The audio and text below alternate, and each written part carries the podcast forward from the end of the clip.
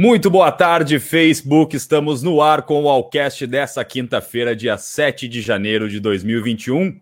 O primeiro Alcast deste ano que nos traz tanta esperança, né, e tanta, tanta resolução também para se fazer, por que não, né, de 2020, que foi o ano que não aconteceu. Esse a gente vai ter que trazer alguns assuntos que parecem batidos e velhos à tona porque, né, acho que é a oportunidade que a gente tem de se organizar para o ano de 2022, que realmente esse eu espero que aconteça, né? Porque 2021 a gente sabe que vai ser uh, essa lenga-lenga ainda de, de pandemia, e vamos ter que usar máscara, e tem vacina, enfim. Em homenagem a esse caos que a gente uh, inicia este ano, a gente vai fazer com a mesma pauta do último programa de 2020, que é não ter pauta. A pauta você vai dar aqui embaixo no vídeo, então já peço que desde já comente os assuntos que você acha mais interessante para a gente poder ter um direcionamento que não só essas três cabecinhas lindas e pensantes. Tudo bem? Igor Almeida, como é que tá essa Florianópolis? O ano mudou? Mudou esse clima aí? Vai ser um ano melhor ou vai ser mais do mesmo? Nossa, então a Florianópolis está quente, hein? Minha nossa, cara, feito chuva. Ontem mesmo deu uma pancada maluca, aquelas de, de chover dois dias em uma hora. E aí tá assim, abafado, muita chuva, quente pra caramba. E, essa, e, a, e o meio termo ali da Covid, que era para estar tá tendo as, as, as, fiscalizações e mudanças de, de comportamento, né? Mas que não está tendo. Assim está Florianópolis. Boa tarde a todo mundo, feliz 2021, que 2021 seja uma transição muito boa, né? Como tu falou, 2022 seja super importante. Mas esperamos também que, por que não, 2021 seja bom, bom. É, a gente vai se organizando para que seja assim, né, Igor? Aqui em Porto Alegre também está um calor escaldante, nem chance de chover por enquanto, pelo cantinho de céu que eu, que eu enxergo aqui da minha janela. Uh, Butiazinho, como é que tá aí, Léo? 2021 bateu nesse butiá aí ou o pessoal ainda tá com as atitudes de 2020? Boa tarde para todo mundo. Cara, parece que não mudou o ano, né? Essa é bem na verdade. Né? Não sei para vocês aí, mas parece que não mudou o ano. Mas, né, é aquela questão, né? O ano é um número, mas pode ser que, que traga aí boas, bons caminhos aí para o 2022 e talvez o segundo semestre desse 2021, né? Mas a gente segue aí, né? Segue na segue com os mesmos problemas, mas também segue aí com as mesmas com a mesma consciência, vamos dizer assim, para poder se virar aí nesse ano e começando aí o nosso programa na temporada de 2021.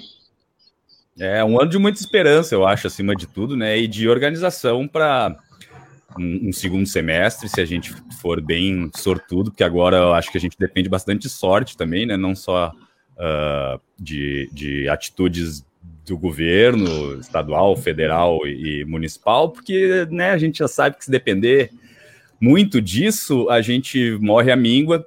E é, é, até estranho, né, a gente começar o programa falando das mesmas coisas que a gente falou no, no ano passado inteirinho. Voltamos, inclusive, por causa dessa pandemia e, e a gente fala desses comportamentos aí. Uh, vem há 10 meses pedindo um comportamento um pouco mais adequado, né, para essa crise sanitária que a gente vive aí, a, que sei lá, eu pelo menos, eu pelo menos não, ninguém na humanidade sofreu algo parecido é, antes disso, né? Só que as senhorinhas inglesas lá que uh, derrotaram a gripe espanhola e, e, derrotou também o coronavírus duas vezes. Teve uma senhora inglesa lá que conseguiu essa façanha, né? Mas a gente não precisa contar com a sorte que nem ela. Uh, uh, mas enfim, é, é, é, difícil, é xarope a gente estar tá aqui falando da mesma coisa. Mas a gente vai falar também nesse programa sobre vacina, sobre máscaras, sobre isolamento social, sobre sossegar a rabeta em casa, né? Porque a gente precisa disso para pro, poder uh, projetar um, talvez aí, aí sim, um segundo semestre de 2021 melhor. Igor Almeida, quero que você dite o primeiro assunto que a gente vai falar aí, por favor, se não for te pegar muito surpresa. Não, bom, como tá livre, né? Vou escolher aqui uma coisa que eu Sim. tinha, foi um dos, dos primeiros assuntos que eu pensei para para o primeiro né, episódio da nossa temporada, né, temporada 2021, agora o cast. é, que é sobre e as Olimpíadas de 2021, né, que teremos. Dizem que sim, a qualquer preço vai ter.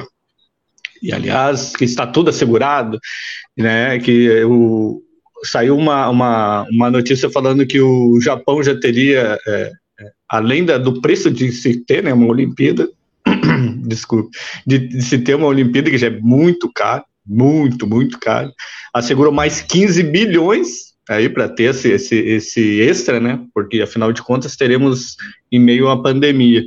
E aí uma coisa curiosa que estava uh, ah, vendo é que saiu que o, a, a, sua educação e a sua disciplina japonesa que é tão foi tão inclusive na Copa né a gente lembra aí de, de, de situações da, de torcedores japoneses a ministra que lá tem ministra das Olimpíadas do Japão foi criticada após quebrar os protocolos, que ela, de repente, ela, ela e mais alguns amigos foram comer um sushizinho, né?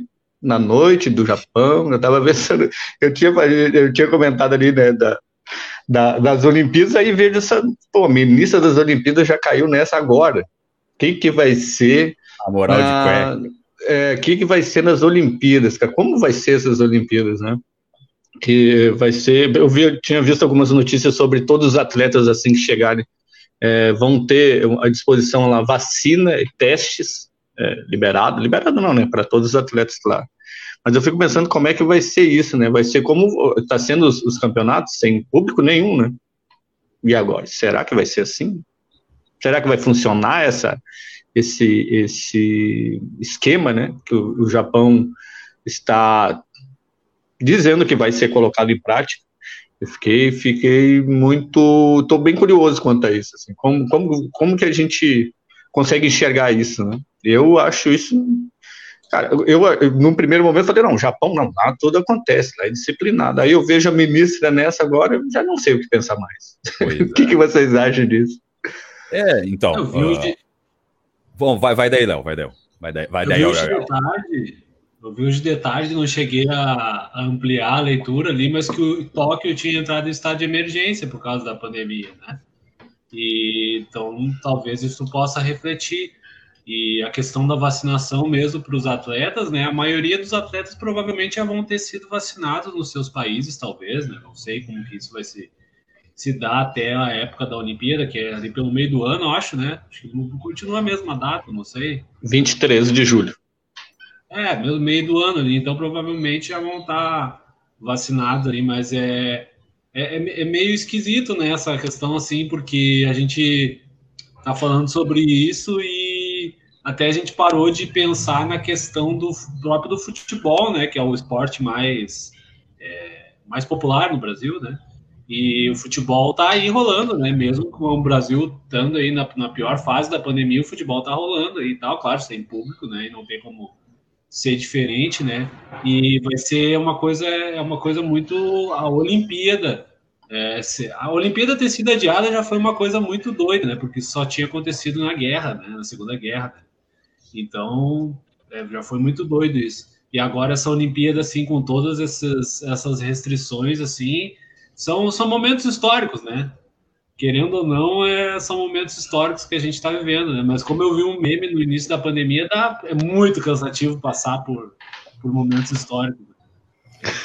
Não aguento mais, não aguento mais viver a história presente. Eu quero ler nos livros o que já aconteceu, chega, né? De estar tá vivendo momentos tão, tão, tão diferentes, né? Bom, Óbvio que a gente vai se repetir milhares de vezes até, até a gente não se repetir mais, que eu espero que seja breve, que a gente tenha tem que falar de vacinação, tem que falar de, nossa, 70% da nossa população já está imunizada, a vida realmente está voltando ao normal, mas não é o caso, né? Mudou, como o Léo falou, mudou o número, o ano é um número, ele mudou, ele traz uma renovação de esperança, um protocolo novo, mas é só um número, né? Ele não deixa de ser um número, a gente ainda está uh, ah, com os números no Brasil, principalmente, os números bastante altos.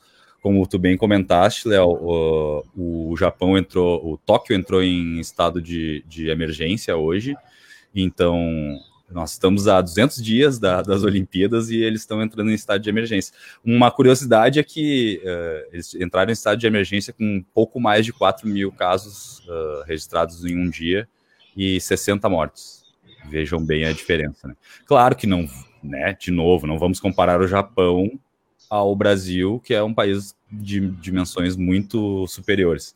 Mas, né? É, o, o modo de tratamento dá para comparar, sim, é bem diferente. Mas surgiu mais esse eh, impasse, vamos, vamos chamar assim, para para se resolver nesses 200 dias, né? E eu acho 200 dias bastante apertado, né? Porque a gente, se tem alguma coisa que a gente aprendeu esse ano é não fazer planos muito para frente, né? Não dá para fazer plano muito para frente, porque você não sabe uh, em que pé vai estar tá de transmissão e de. Enquanto a gente não tiver o mínimo de, de imunização nos, nos países uh, do mundo afora, vai ser bem complicado de, de, de sediar um, um, evento dessas proporções, né?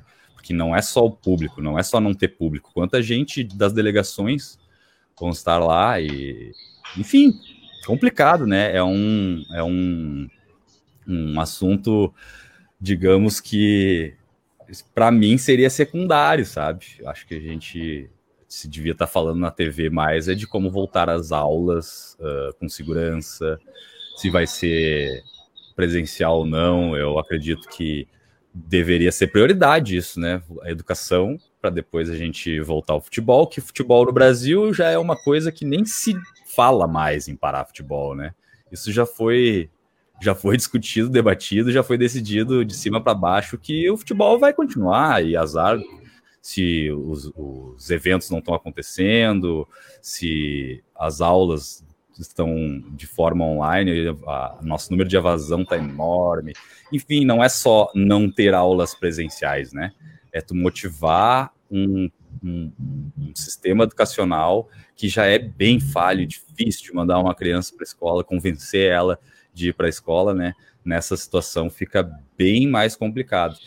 E, então, sediar um evento dessa, dessas proporções que até onde eu vi na semana passada, eu estava dando uma, uma, pesquisada aqui, não achei a, a, reportagem que li, mas até semana passada se planejava, inclusive, público nos, nos, nos Jogos Olímpicos. Estava fazendo um plano para uh, ter no máximo de 30% de ocupação do estádio, mas 30% de ocupação de um estádio eu acho muita coisa, né? É, é bem complicado. E ó, a Gied está falando, quero mandar um abraço para o Gilmar, que disse que não ganhou na Mega Sena, então acabou com os planos dele para 2021. Eu também não ganhei, Gilmar, e, mas eu não, não joguei também, então aí fica bem mais difícil de, de ganhar. E a Giedre está dizendo que o Reino Unido se fala em lockdown pela segunda vez é, nessa semana, né? Eles entraram num lockdown ferrenho. A Irlanda, eu sei, em contato com o nosso amigo Jaber, ontem eu falei com ele ainda. A Irlanda também está num lockdown mais pesado do que o primeiro, e não se fala em parar futebol também por lá. E foi mais ou menos parecido com o que aconteceu no Brasil, né? Se parou o futebol ali, e a primeira discussão que se teve depois uh, para voltar foi do futebol, né? E não das escolas. Isso aí eu acho muito marcante e característico. Pouquíssimos governos se preocuparam mais com a educação antes, porque é difícil até de mensurar né, a, o prejuízo da, do sistema educacional que a gente vai ter. E eu não estou falando do Brasil, estou falando do mundo, né? Porque o mundo parou 2020 e essa criançada aí vai recuperar como. Enfim, eu acho interessante traçar esse paralelo de, tipo, ah, a gente está discutindo um evento de proporções gigantescas que deve acontecer daqui a 200 dias e as aulas começam em fevereiro, tá? No Rio, o Rio uh, liberou o calendário escolar, começa dia 8 de fevereiro. E ninguém sabe se vai ser online, se vai ser presencial, se as escolas vão ter condições de chamar os alunos para dentro de novo, porque a gente sabe, a gente já estudou em escola pública, a gente sabe que o banheiro nunca está funcionando 100%, nunca tem uh, nunca tem nem papel higiênico, quanto mais álcool gel, né, que a gente precisa estar tá lavando as mãos aí com frequência nessa crise. Enfim, é, é duro a gente estar tá discutindo isso, né? Um evento dessas proporções, que óbvio que vai ter vacina, máscara, álcool gel e toda uma, uma tecnologia envolvida, até porque o Japão, né, é conhecido por envolver bastante tecnologia e dá. Creio que o Japão vá dar segurança para isso acontecer. Mas nosso anjo, eu na minha opinião, né, o nosso ano de 2020 mostra um que uh, a gente não pode planejar 200 dias é muito tempo para frente, né? Se hoje Tóquio entrou em, em, estado de emergência, daqui a 200 dias a gente não sabe. Semana passada estava falando em botar público dentro do estádio, hoje nós estamos falando em, em estado de emergência.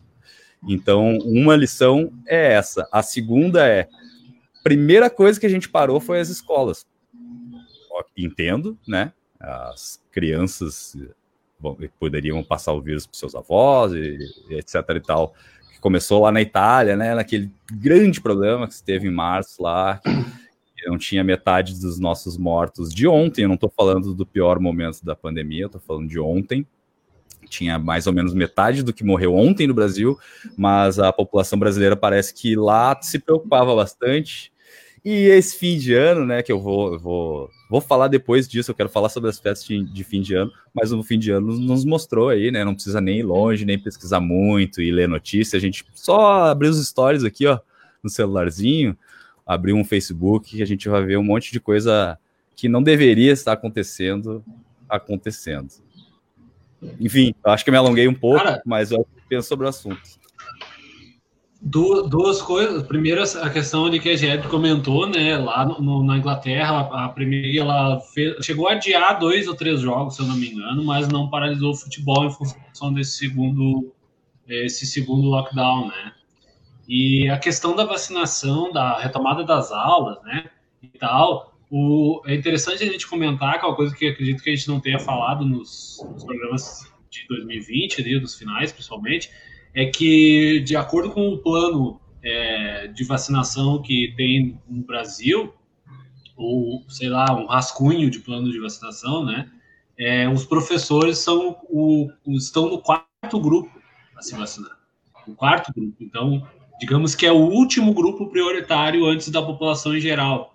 Né? Não só os professores, mas os policiais e, e demais assim forças de, de forças de segurança, segurança em geral, né? Eles estão no quarto grupo. E acredito que na Argentina, se não me engano, está, está no segundo grupo de, de, de, de prioridade, né? Então, isso é uma coisa que provavelmente vai precisar ser revista no Brasil, porque é, a retomada das aulas é uma das coisas que, que é necessária acontecer, mas não tem como acontecer sem a vacinação, pelo menos dos professores, né?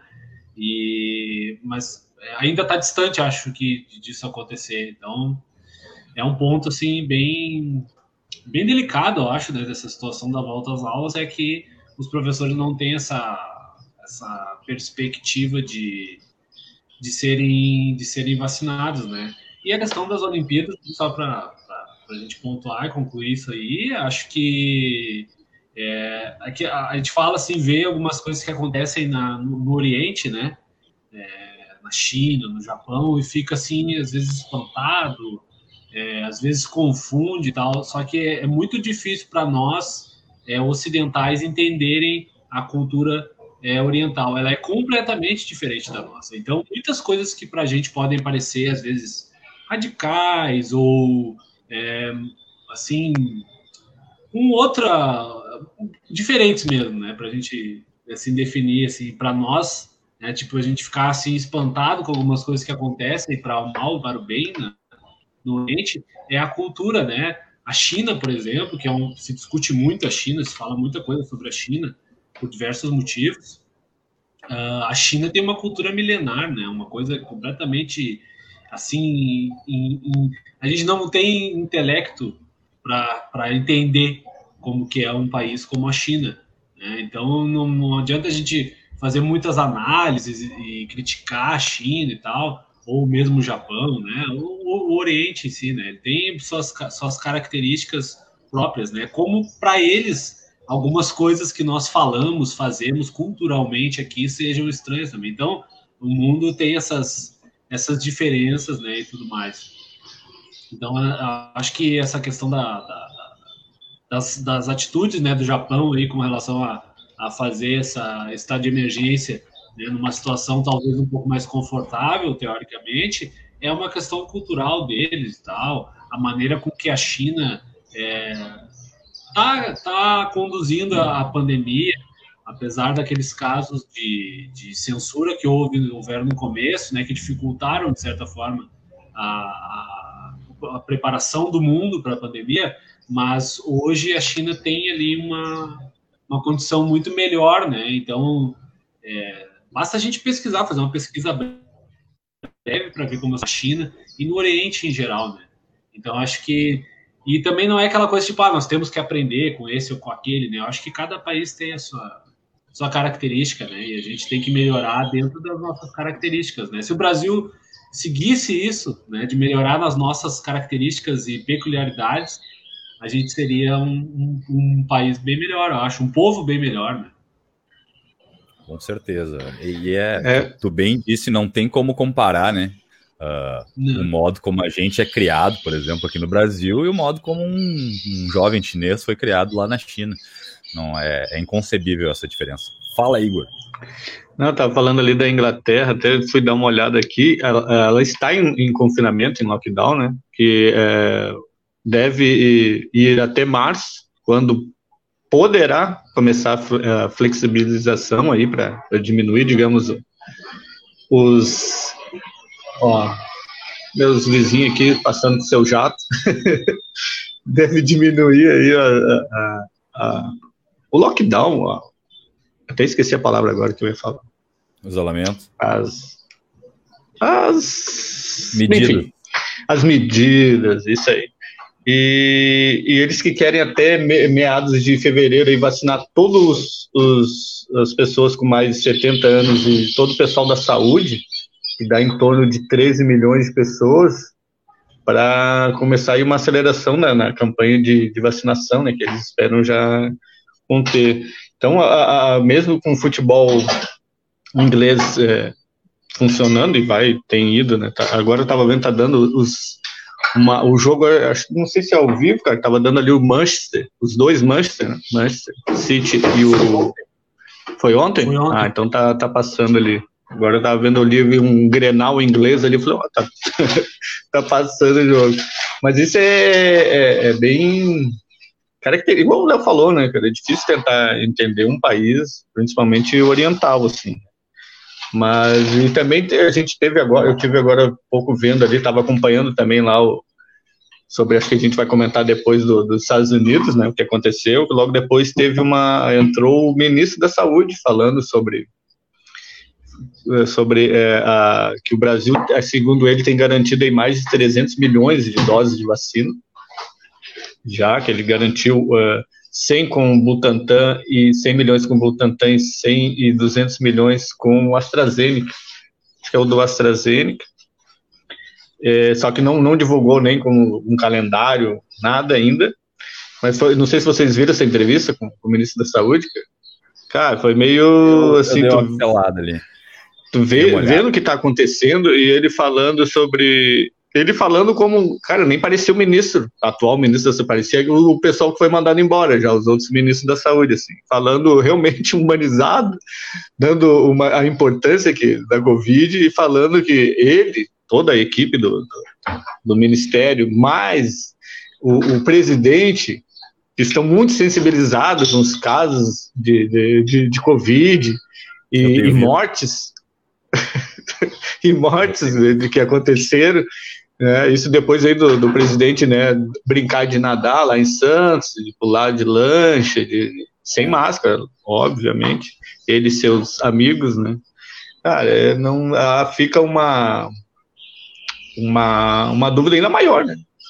Eu, eu, se eu tivesse lido isso, se isso tivesse, sei lá, por setembro, sei lá quando, mas lá atrás faria sentido, mas depois de tudo que aconteceu ele falar isso, é realmente é o atual governo sendo o atual governo. Simplesmente. É, eu acho que isso é uma coisa que uh, eles falam dessa. Ministro falou dessa quantidade de vacinas e tal, é, mas é uma, uma coisa que não tem prazo, como o Igor falou. Então, isso aí pode ser é, adquirido em dois anos, e sei lá, entendeu? É, a, a, verdade é que a gente fica sem resposta ainda, né? A gente não tem um, um prognóstico de nem de início, nem de quantidade de vacinas e nem se a gente vai ter estrutura para vacinar. O governador do Rio Grande do Sul também falou que o Rio Grande do Sul está preparado para vacinar, falou ali as quantidades de, de, de, seringas e de agulhas que teriam estado, e, mas também ele disse que está pronto, né, quando, para quando receber do Ministério da Saúde a, as vacinas, né, o Ministério da Saúde ainda não, não é, diz assim que já garantiu desse laboratório, daquele, mas ainda não disse qual que vai ser primeiro aplicada, não, não deixou claro ainda, né? É, são quatro vacinas, né, que, é, que, que estão aí para serem usadas no, no, no, primeiro momento no Ministério da Saúde. Enquanto isso, São Paulo já, né, já ainda crava a data de 25 de janeiro para iniciar a vacinação com a, com a Coronavac, né, que hoje foi, é, teve os números divulgados, né, teve aí 70, 78 a 79, acho que 78 de eficiência, né? E 78 de eficiência em casos leves, né, e tal, e 100% em casos graves, né? Então, é uma vacina completamente segura, a vacina da gripe, por exemplo, né? Ela tem um nível de eficiência muito menor, né? Então aí já, digamos que dá uma, uma certa, um certo alívio, principalmente para quem mora em São Paulo, né? E vai ter acesso a essa, a essa vacina no primeiro momento, que segundo o governo de São Paulo também vai ser distribuída para outros estados e outros municípios, mas a gente nunca sabe, né?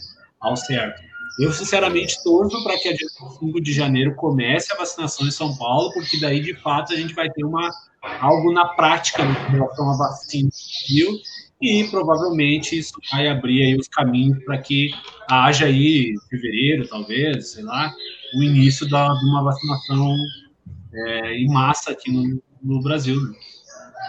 Eu tenho a impressão de que a narrativa está mudando, sabe, por parte do governo federal, que, cara, é, basta olhar como é que a, a, essa questão de vacina foi tratada desde cedo. O Dória disse que ia trazer bancou, foi lá e trouxe.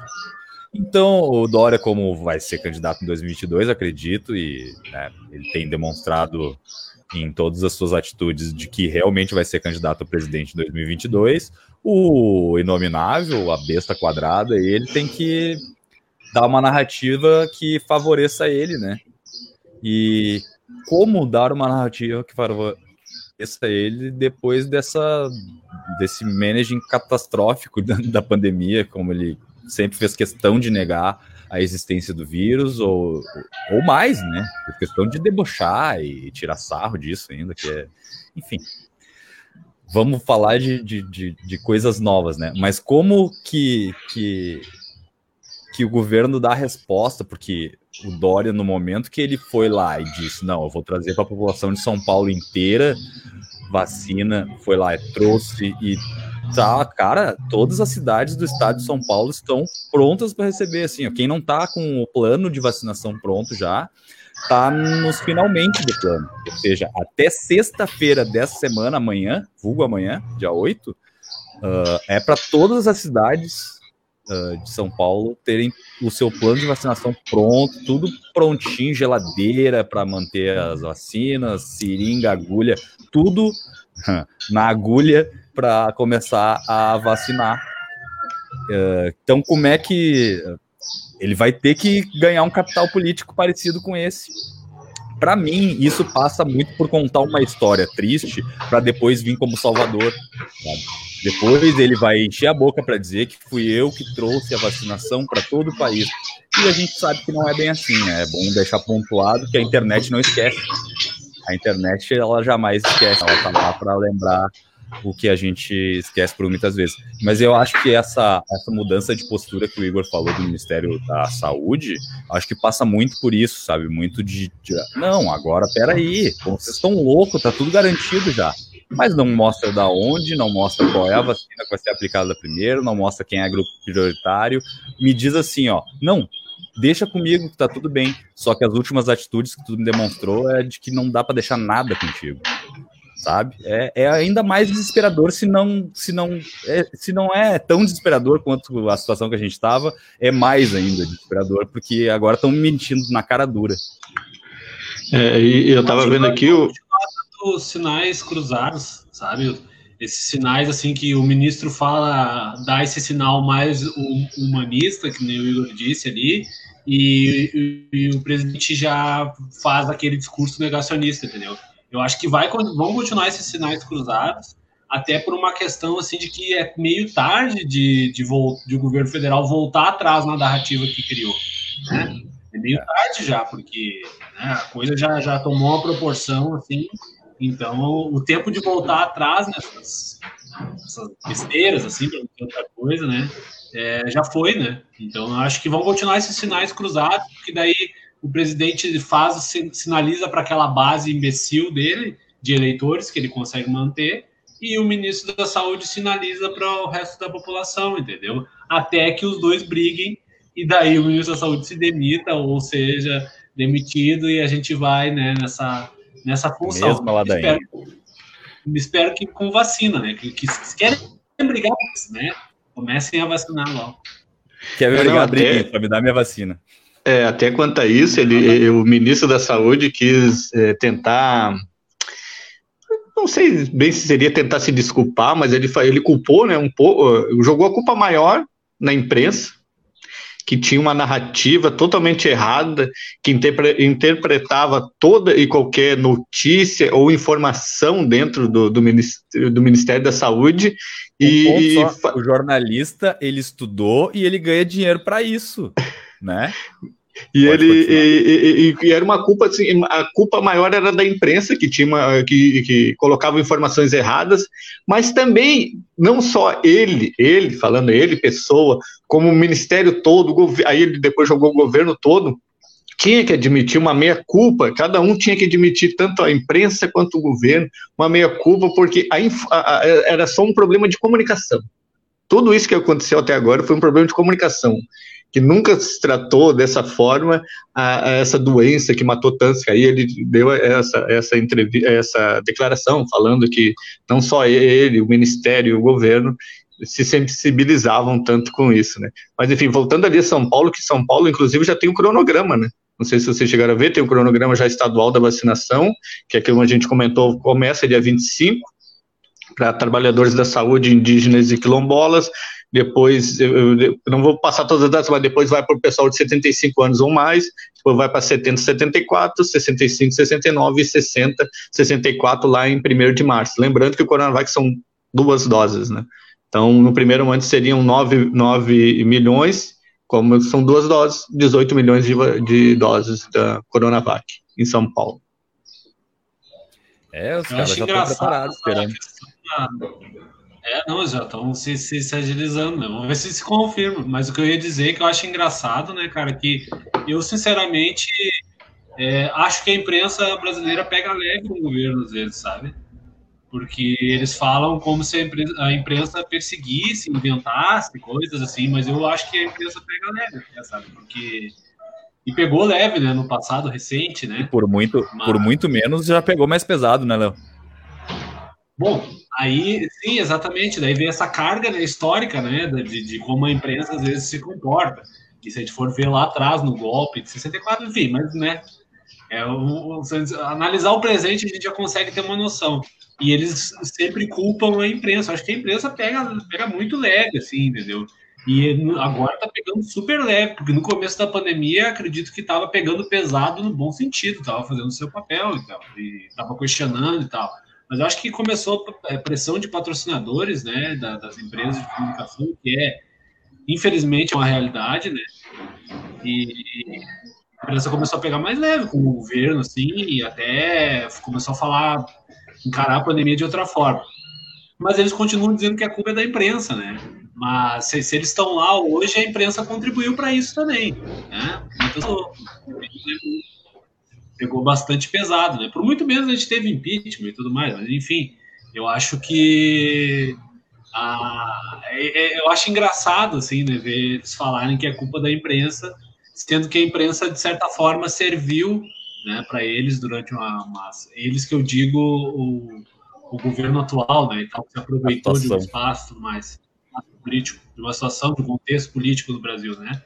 E, mas eu acho que a imprensa pega leve, eu acho que a imprensa deveria pegar mais pesado no, no país, porque ah, as notícias falsas estão assim cada vez mais maiores, né, principalmente em relação à vacina e tal, e a imprensa deveria ir para cima no sentido de bombardear a população com, com informação de verdade, informação baseada em dados e tudo mais. Fala aí.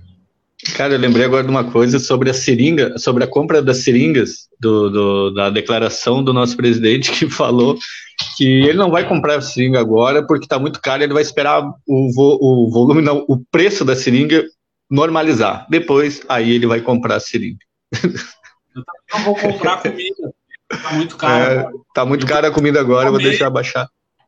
Eu vou começar a comer terra agora. Exatamente. É mais barato. Tá muito caro, eu vou, vou esperar baixar. Né? Vou morrer de fome, mas vou esperar baixar. Mais ou menos essa é a lógica, para quem não entendeu, né? O, presidente. Não, olha, é um stand-up um stand comedy de muito, muito baixa qualidade. Sabe? É, não, não dá para querer. Enfim, eu queria fazer uma ligação da narrativa que a gente estava falando, narrativa da, da vacina, e lembrar de uma coisa que a gente falou no final do ano, se não me engano, no último programa do ano passado, que é da que, que eu comentei que os Estados Unidos é igualzinho o Brasil, né? Só que ele tem uma narrativa mais bonitinha ali, eles te, te contam uma história mais bonita, né? E aí aconteceu, né, Igor, que tu mandasse no grupo ali antes da gente começar o programa para a gente falar. Aconteceu ontem uma, a coisa mais absurda que eu já vi acontecer, ó, que já, já vi a queda das Torres Gêmeas, né, velho? Foi a, foi a coisa mais absurda que eu já vi acontecer nos Estados Unidos na minha vida. Mas ontem aconteceu a segunda coisa mais absurda que eu já vi acontecer nos Estados Unidos na minha vida, que foi uh, os apoiadores de Trump, uh, inflamados por ele no, no, no discurso que ele deu e aí, e aí já, já tem aquela narrativa, né? Porque ele já deu um discurso atrás de um vidro à prova de balas, como se tivesse alguém atentando uh, contra a vida dele. A gente sabe que não, não é o caso. A gente só quer que, uh, aliás, os adversários políticos dele só querem que ele faça uma transição em paz, tranquila, normal. Uh, muito, né? Muito parecida com a situação que a gente viu que o nosso próprio presidente disse aí que ia fazer né? Com, se, se perdesse as eleições, ele ia fazer um bolo parecido com esse. Enfim, ontem os, os apoiadores de Trump, inflamados por ele, por um discurso que ele deu na, lá em Washington mesmo, se não me engano, começaram a, a invasão do Congresso Nacional Americano. E gostaria de chamar a atenção para duas coisas. Uma é que a gente a nossa democracia e a dos Estados Unidos, elas são muito parecidas, meus amigos. Muito parecidas. Elas são tão frágeis. Uh, a, a, nossa democracia é tão frágil quanto a dos Estados Unidos e não tem que se espelhar na democracia dos Estados Unidos, porque, para mim, a narrativa deles é mais bonita. Mas é, é um, um, um, país de proporções mais ou menos uh, iguais ao nosso, eles só contam uma história mais bonitinha mesmo. Eles têm Hollywood, a gente não tem ainda. Uh, e outra coisa é a diferença de tratamento da polícia com os invasores ontem, porque, uh, dando nome certo às coisas, aquilo foi terrorismo doméstico, né? Aquilo não é manifestação em lugar nenhum, aquilo é terrorismo doméstico. Imagina, que, pelo amor de Deus, cara, invadir o Congresso americano, um símbolo, um estandarte da democracia mundial, da maior democracia do mundo, né? Aquela coisa que é a narrativa atrás a diferença do tratamento entre uma invasão terrorista doméstica ontem e da, do tratamento da polícia com os manifestantes que estavam pedindo só para não matar a população negra lá no, no caso do George Floyd e da Brianna Jones.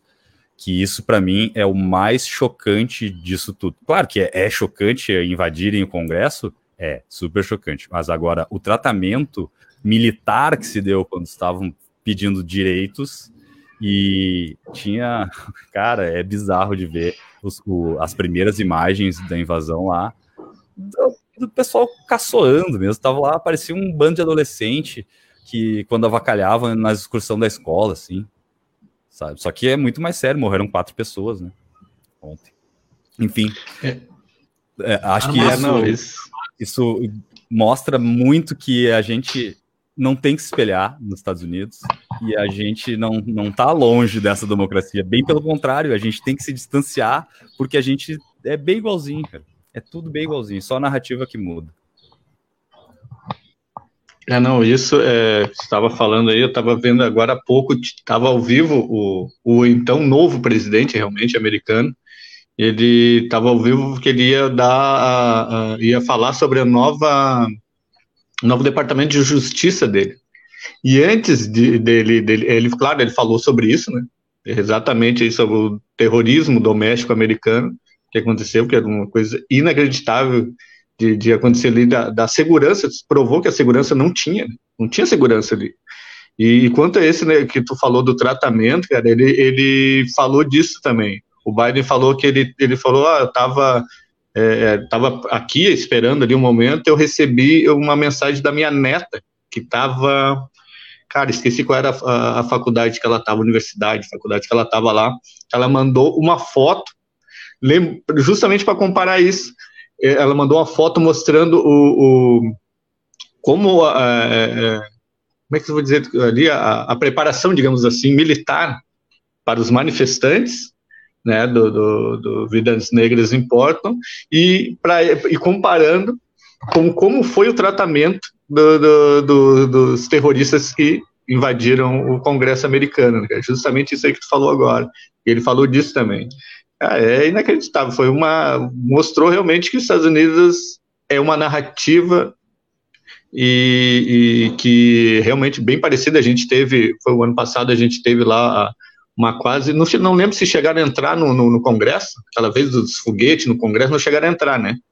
Não, é, e entrar, eles agora invadiram literalmente, né? Entraram lá dentro, como tu falou, pareciam crianças da quinta série lá dentro. Tinha gente que foi fantasiado, inclusive, né? Tinha gente fantasiada lá dentro, eles que depois Nossa, eu quero foto, pegava essas... bandeira, pegava púlpito ali. Eu quero analisar essas fantasias aí, vou botar muitas aspas, porque tem um. Muita aspa mesmo, exatamente, muita aspa mesmo. E eles estavam um carnaval aquilo ali para eles, virou um carnaval, um deboche da, da, da então é, maior é, democracia né, que temos no mundo aí. Foi inacreditável essa, essa, esse acontecimento aí. Eu estou bem, bem, como é que eu vou dizer, bem, bem surpreso positivamente com esse novo. Eu achava que, que era uma, um bom candidato, é, ele, ele, cara, tem, tem se mostrado muito. A equipe de justiça dele foi, nossa. Então, claro que eu não conheço muito, eu fui mais pelo que ele falou, né? Não conheço os nomes ali por nome, não conheço ninguém da justiça americana. Mas ele falava, e falava por que, que ele tinha escolhido, inclusive, é é que essas pessoas. Né? Então, bom ter um porquê, né? Técnico. Assim. Não, e o porquê, o, o porquê técnico, exatamente, técnico. Não é. Não, e outra, não tem militar no governo no governo dele, na equipe dele, não tem, não tem militar, né? Militar dá no exército, cara. Né? Exatamente. Mas diga, Léo. Eu entrei essa, ali. Não, essa, essa situação dos Estados Uns, assim, acho que é emblemática e histórica, né? Talvez a gente só se dê conta disso depois, daqui a uns 10 anos, assim, do quanto foi grave isso que aconteceu lá. Né? E digo nós porque né, isso acaba gerando é, aquele acaba gerando assim um burburinho em outros países, é, inclusive no Brasil e talvez principalmente no Brasil, né, porque a gente sabe que tem um alinhamento entre o presidente do Brasil com o ex-presidente dos Estados Unidos, que pode até ser preso pelo que ele fez ontem, né? Então pode acontecer vários vários desdobramentos.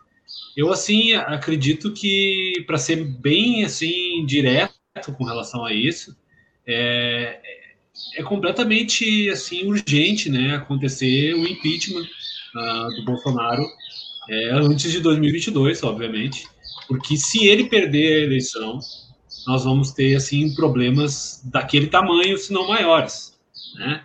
Talvez ele possa fazer isso antes da eleição até. Porque ele, a gente sabe que as coisas dá para saber, né, como é que o candidato tá ou não tá antes de uma eleição. Né? A gente já sabia que o Bolsonaro tinha grande possibilidade de ganhar quando começou a campanha, por exemplo, de 2018. E ele vai saber como é que tá né, a popularidade dele e tudo mais. E sabendo isso é uma coisa que a gente falou, da integridade do sistema eleitoral brasileiro, que é ótimo, né? a gente tem um sistema rápido e seguro, né? ele sabe que ele não consegue fraudar esse sistema. É. Então ele vai dizer que a fraude aconteceu se ele for desfavorecido. Se ele vê que esse quadro vai se, se ser colocado né, em 2022, eu acredito que ele tente dar um autogolpe antes da eleição. Não sei como, não sei dizer o que ele poderia fazer, mas talvez aumentar o mandato, é, talvez, sei lá, né, apoiar um, uma, um golpe militar, assim, seria um autogolpe, não seria um golpe, né, um golpe de, de, de revolução no sentido revolucionário, seria um, um autogolpe, né, que os militares estão do lado dele. Então é urgente acontecer o impeachment, né? A gente não sabe qual é a real possibilidade disso. Eu vejo que a possibilidade é mínima de acontecer o impeachment, né? Mas vejo que ele pode tentar fazer isso. Eu espero que não, mas hoje, analisando a conjuntura atual, é isso que pode acontecer. E os e, aí volta a questão da imprensa, né? A imprensa sabe disso, né? E pouco se comenta isso. Então, acho que isso tem que ser. Tem que ligar um sinal ali de alerta, né? Não é nem um sinal amarelo mais, já é um sinal vermelho já. E, porque a gente não pode, né? Ter aí essa possibilidade real de ter um golpe, de um, ter um autogolpe, de ter um presidente tentando se perpetuar no poder, ou tentando ficar mais um ano, é, querendo adiar eleições, sei lá qual o motivo que ele alegue, né? Mas a gente precisa ter eleição em 2022 e até porque provavelmente o atual presidente per, perderá essas eleições, né? E é. a gente espera que ele seja quem, por quem for que ganhe. Mas, enfim, né, o impeachment é uma coisa urgente, mas como eu disse, eu não sei a possibilidade, até quero saber se vocês veem essa possibilidade no horizonte. Eu não vejo agora, vai ter eleição para presidente da Câmara dos Deputados, né? O, presidente tem um, tem um, tem o seu um candidato tal, que tem grande chance de ganhar, e tem o outro lado, né, que está ali agregando alianças com, com a esquerda, e com a centro-esquerda, centro-direita, e que também pode, pode ganhar, não sei, né, certo ainda. Eleição, se não me engano, é em fevereiro, a eleição da Câmara, né? Então, não sei o que vocês acham também sobre isso, mas eu acho que, é, é, acho que eu, eu, né, meu pessoal, de que deve haver um impeachment logo, né? como já devia ter acontecido e quase aconteceu. Alguns jornalistas informaram isso há, há um mês atrás, que quase aconteceu é, o impeachment do Bolsonaro, só não aconteceu ali porque ele fez alguns movimentos para agradar o Centrão, né? E daí acabou não acontecendo, mas houve ali informação, ah, informações de que o impeachment se, se, daria em 60 dias ali. O, o, houve ali um, uma, uma, notícia que eu não sei se é verdade, né? Mas uma informação de um jornalista que disse que o, o governador de São Paulo falou para o Paulo Guedes, né, o ministro da Economia, para o Paulo Guedes sair do governo porque o Bolsonaro seria empichado e ele teria que, para ele limpar a sua biografia e tal, né? Mas não se sabe até que ponto isso é verdade. Isso com o tempo se demonstra, né? Mas não aconteceu o impeachment, né, infelizmente.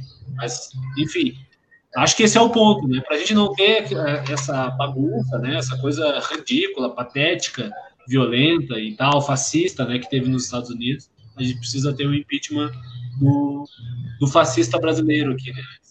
É, Matheus, eu tinha esquecido, agora o Léo falou ali, eu lembrei, é, exatamente disso, Léo, que é, há, já há uma, lá uma movimentação para tentar-se é, é, sobre a emenda 25, né, americana, que é justamente para isso, para tentar, ainda que just, agora faltam só duas semanas, para se conseguir tirar o Trump antes desse tempo.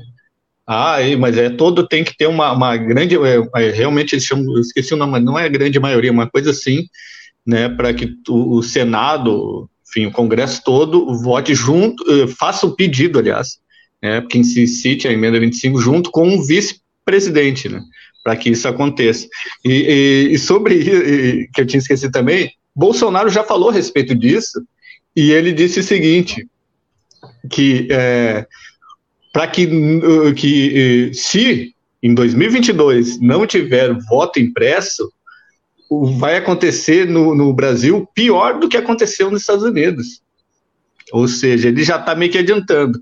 Quanto a, a, a é, quanto a, eu estava, esse dia eu estava escutando sobre, sobre a possibilidade do, de agora sim entrar com, com, que são mais de, se não me engano, mais de 50 pedidos de impeachment já é, que, que acaba, ele chega e não vai para frente nunca. Parece que agora é, tá para que tinha eles com esse o problema da Covid, eles conseguiram colocar como um tipo um estado de emergência, assim, né?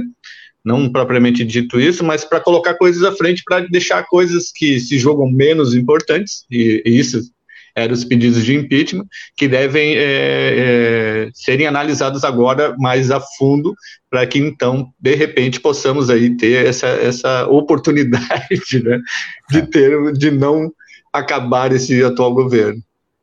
Para não dizer alegria, né? Alegria. É. Só vou pontuar uma coisa. Eu acho que o impeachment nunca é bom, tá, gente? Nunca é bom. Só que.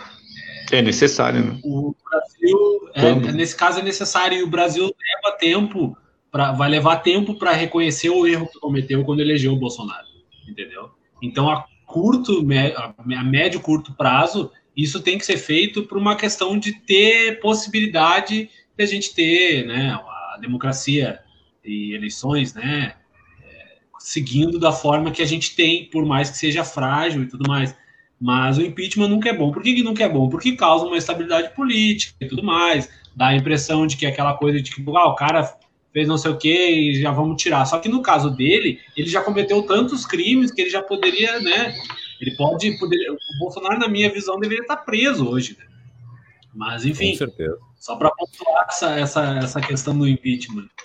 Lá no xadrez do, do exército, que ele tanto gosta, ele já devia estar lá, preso. Eu me lembro foi, que a né? gente. A gente é, é, pois é, ele não tem boas lembranças, parece. Mas eu me lembro da gente debater muito tempo no, nesse programa Eco aqui o impeachment da Dilma. E que eu sempre levantei a bandeira de que legalmente não teve nada de errado. Legalmente se tinha base para tirar a Dilma. Uh, só que o que está acontecendo agora, meus amigos, é outra coisa completamente diferente tem base legal, tem base moral, tem. Enfim, esse cara tá lá só porque o nosso país é uma república de bananas mesmo, e a nossa política é um lixo. Só por isso. Porque ele se entregou pro Centrão, lá deu todas as emendas parlamentares que ele tinha para dar pro Centrão, e aí por isso eles não passaram os mais, na época, mais de 40 uh, pedidos de impeachment já. E, e aí, quando eu adoro ver certas pessoas que enchem a boca para falar porque estão politizando o vírus, porque isso é politizar o vírus, isso que o Igor falou agora, que é passar uh, questões do vírus antes para não ter que tocar nessas questões que são realmente importantes para o país, né? Porque quem está ferrando o Brasil com essa história de vírus é o presidente, mais do que todo mundo. Não se enganem.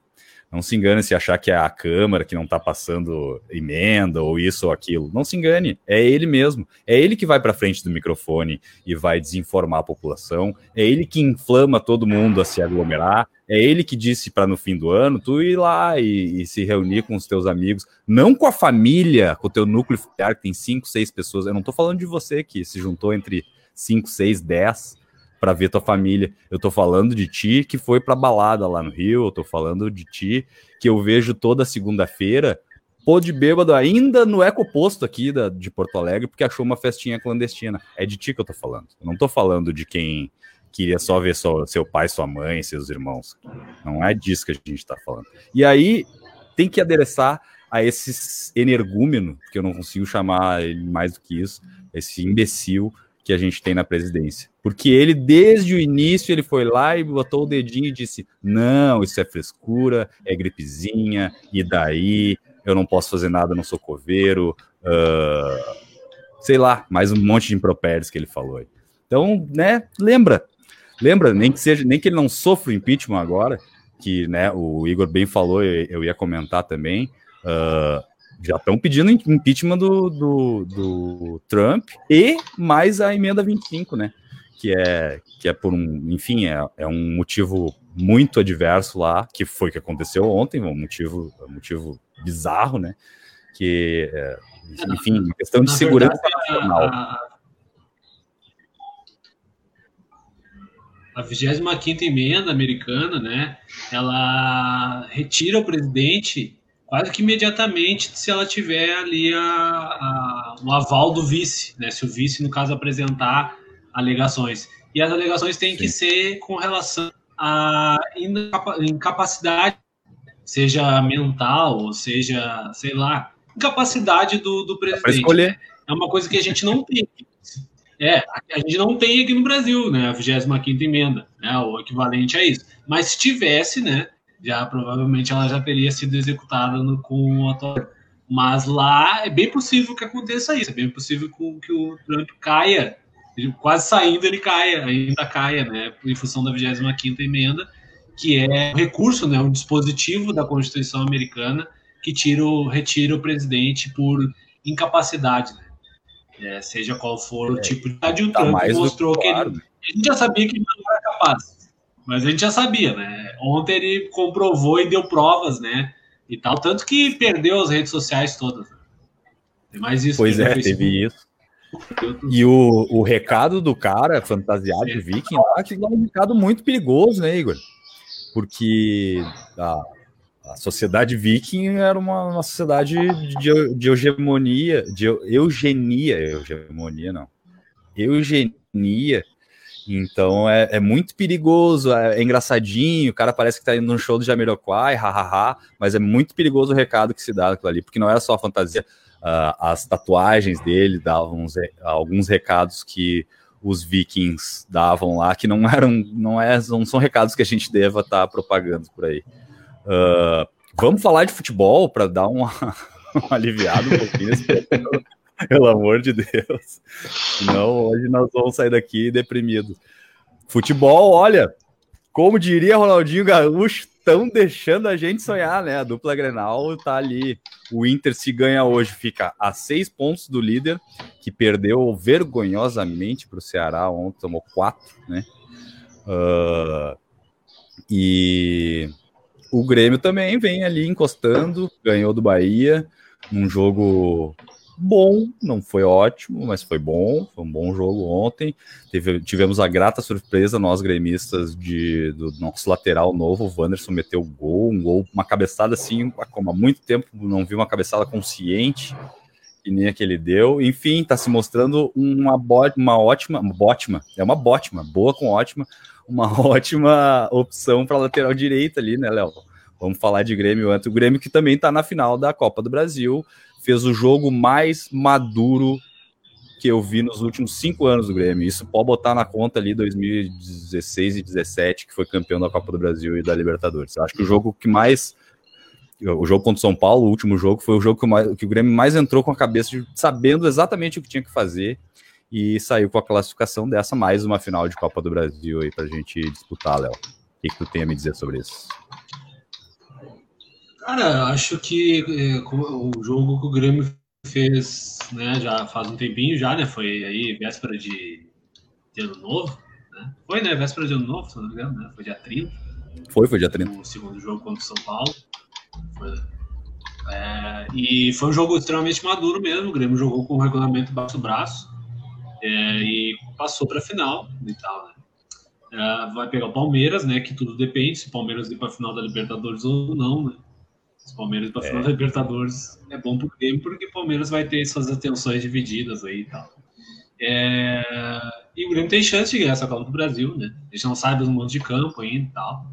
E um, um ano assim que o, futebol, o ano ainda é 2020 no futebol, né? A temporada 2020 e um ano assim que o Grêmio estava oscilante, morno, né, já com uma almejando a próxima temporada e consegue chegar a uma final de Copa do Brasil e pode ser ex-campeão da Copa do Brasil, né, que é uma coisa assim, realmente é um feito, né?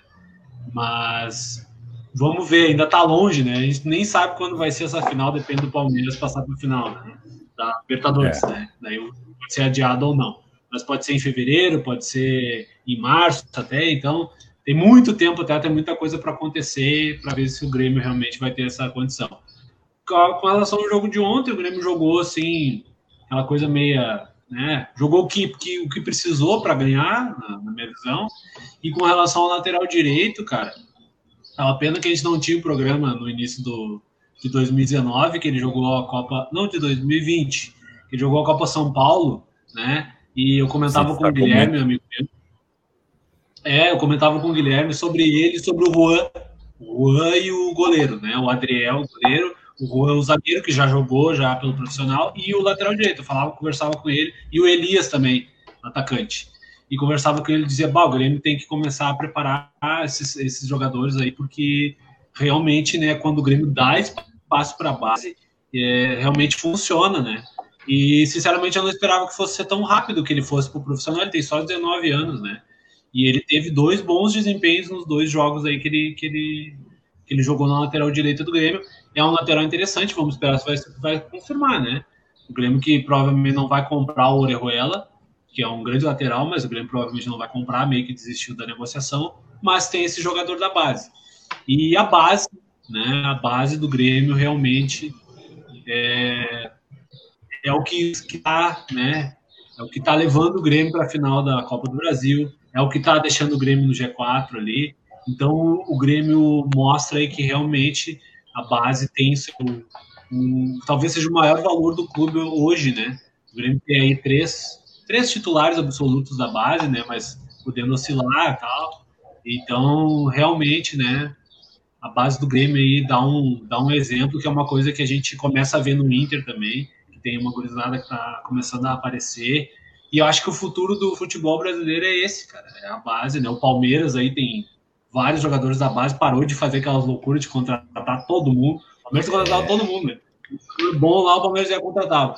Aí agora botou uns guris da base ali, tá na, tá, tá na final, tá na final da Libertadores, né? 3x0 do, do River, né? E é difícil reverter, né? Pode acontecer é, no futebol. Não, é complicado. Difícil. Não, mas é bem complicado, quase impossível. Exatamente. Então acho que a base é o futuro, né? O Grêmio, falando em base, o Grêmio pode vender o PP, né? Que é um dos principais jogadores aí, pode vender o PP. Talvez o PP não esteja aí para a final da Copa do Brasil. E o, o Renato Mas, né, inclusive né, deu um que... recado ontem. O Renato deu um recado para os empresários. Renato... Como é que é? é? mas ele foi mal. Ele, ele, ele, ele, foi, ele, não, não. Quando ele vai ele, foi muito ele, mal. ele enfia o pé, né? Aham. Quando ele vai bem também, ele, ele, ele, ele mete o pé, mas é, quando ele vai mal, aí ele bota os dois pés. É impressionante. Porque ele falou, ele falou uma série de bobagens ontem e pediu um arrego pro, pro, pro empresário do PP, basicamente. Só que, cara, enfim, tem 10 milhões de coisas envolvidas. Eu acho que o discurso do presidente mais, né, mais correto para essa hora, que é tipo, tá, o cara é bom, todo mundo quer, é isso mesmo, a gente tem mais quatro na base para tomar o lugar dele. Foi isso que o presidente. Eu acho que é isso que o presidente tem que falar, né? Se tu não vai confiar na base do teu time, um trabalho que tu vem fazendo aí desde 2014, 2013 até. Uh, então joga tudo para cima e pede as contas.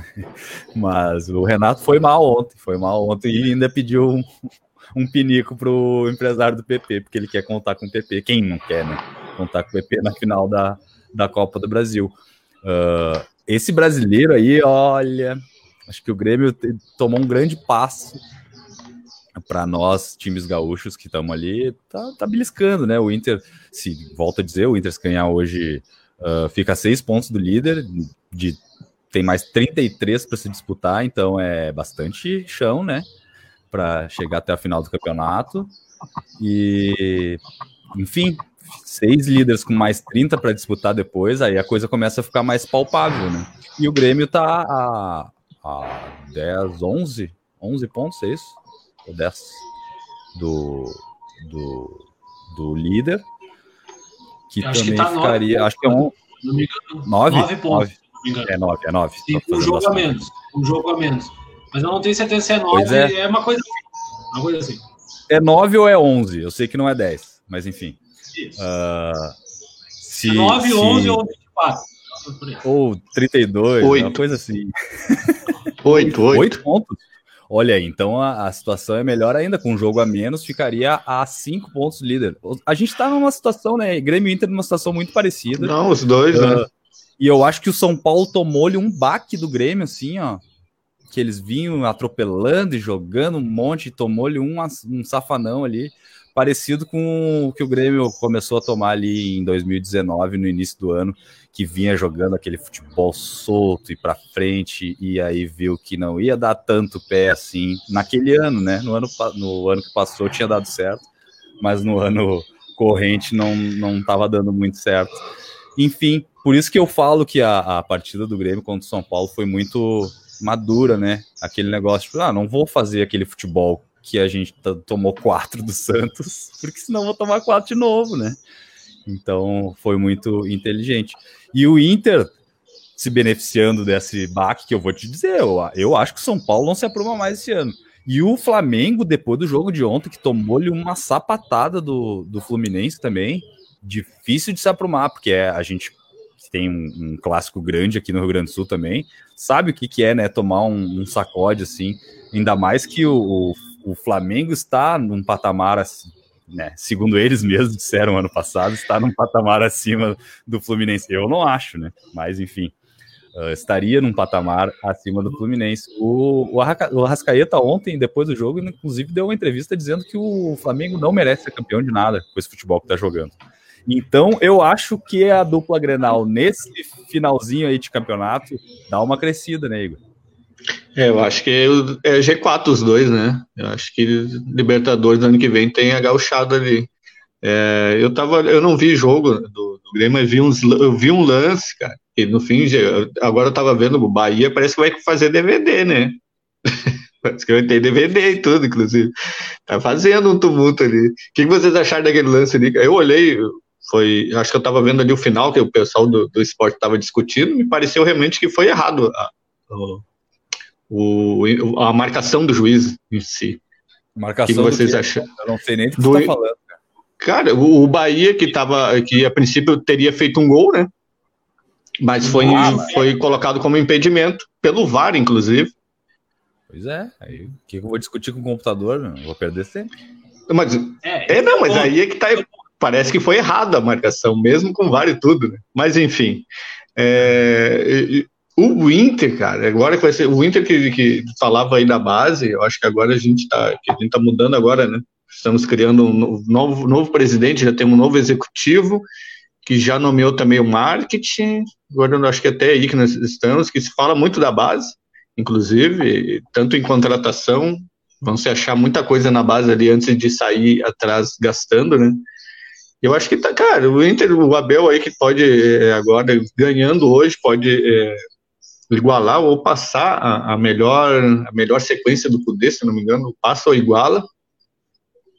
Então tem, tem tá numa numa numa numa, numa crescente, digamos assim, boa. Como tu falou, ainda tem bastante ponto, né? Mais de 30 pontos ainda aí. São 33, né? Ainda em disputa.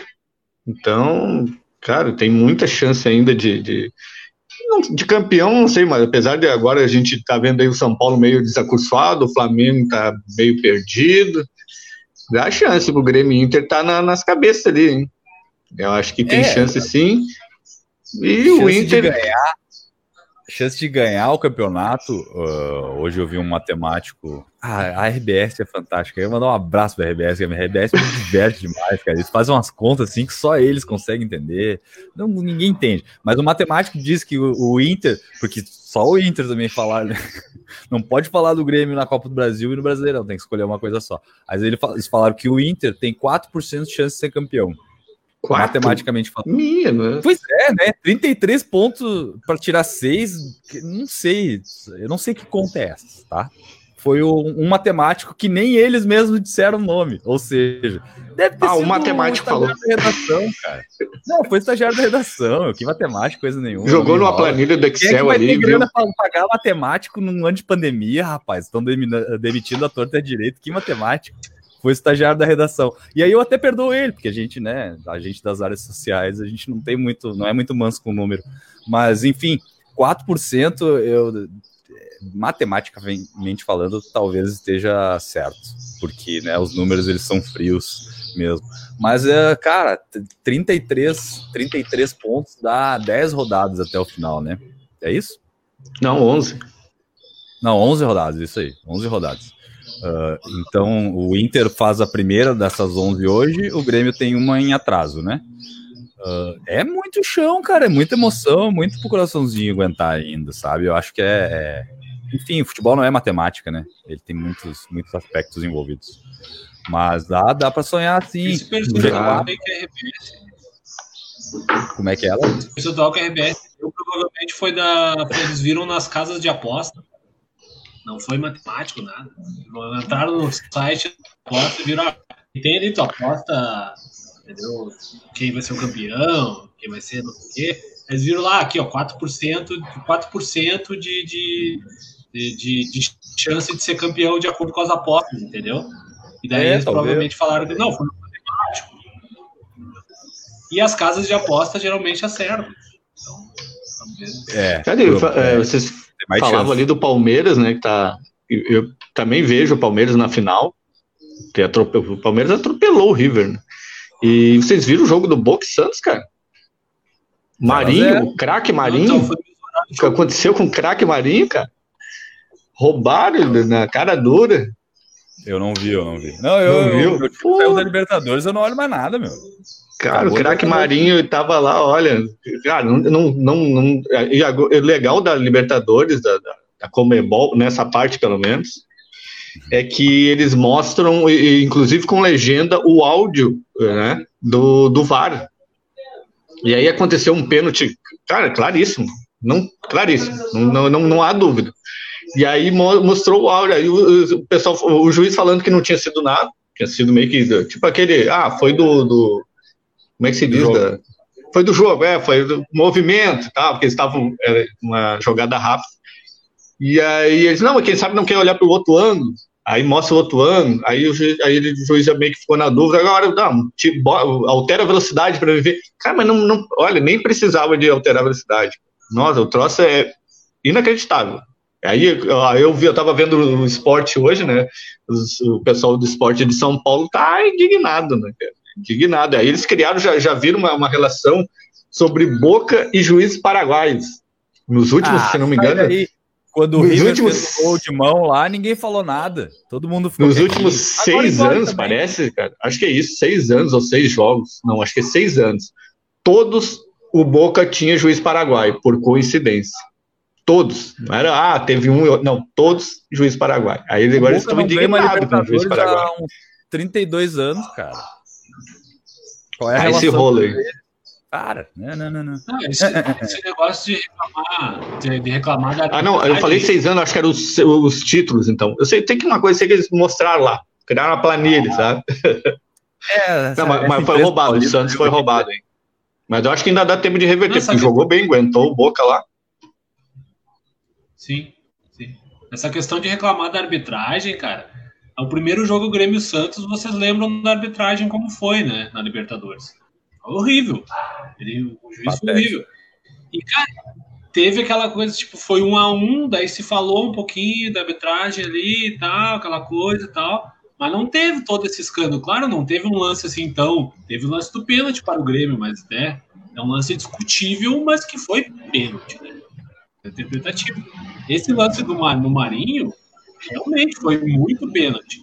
Mas daí começar com essa, essa, essas coisas conspiratórias, talvez para funcionar a arbitragem para o próximo jogo, não vai funcionar, né?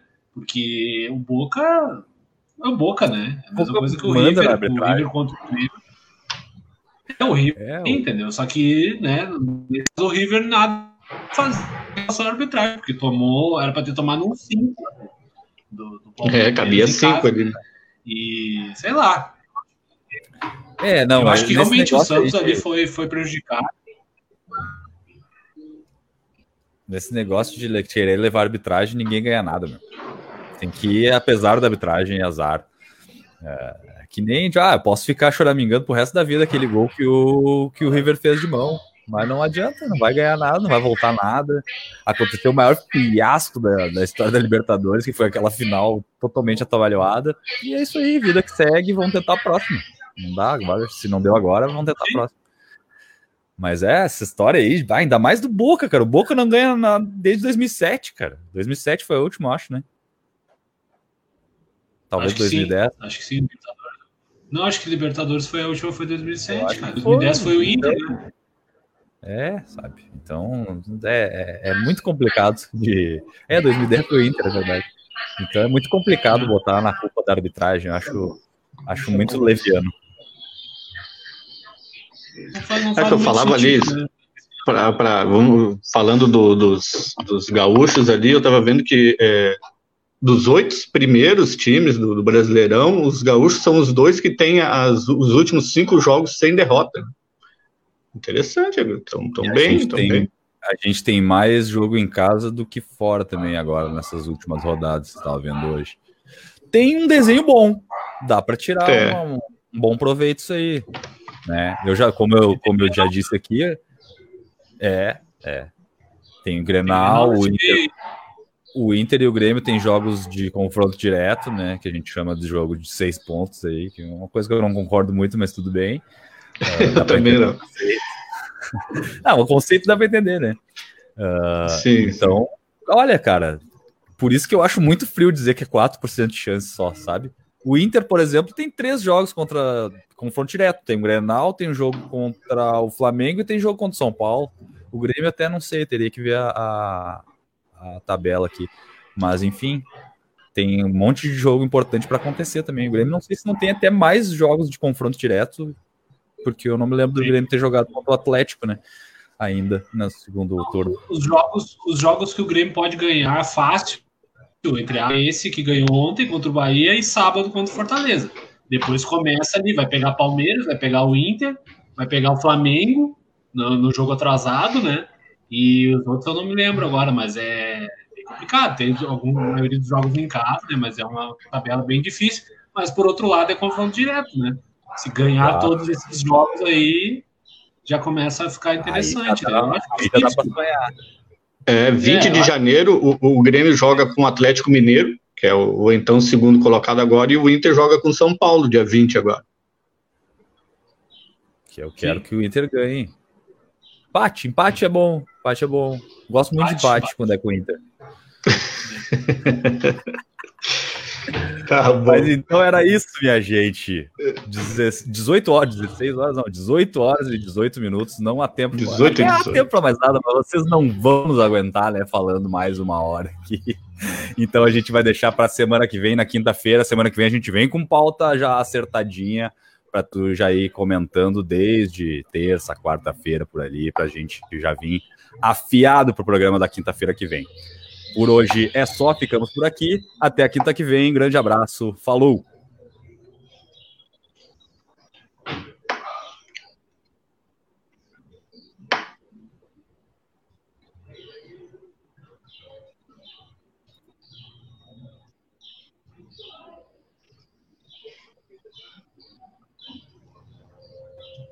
Tem que arrumar umas letrinhas para subir.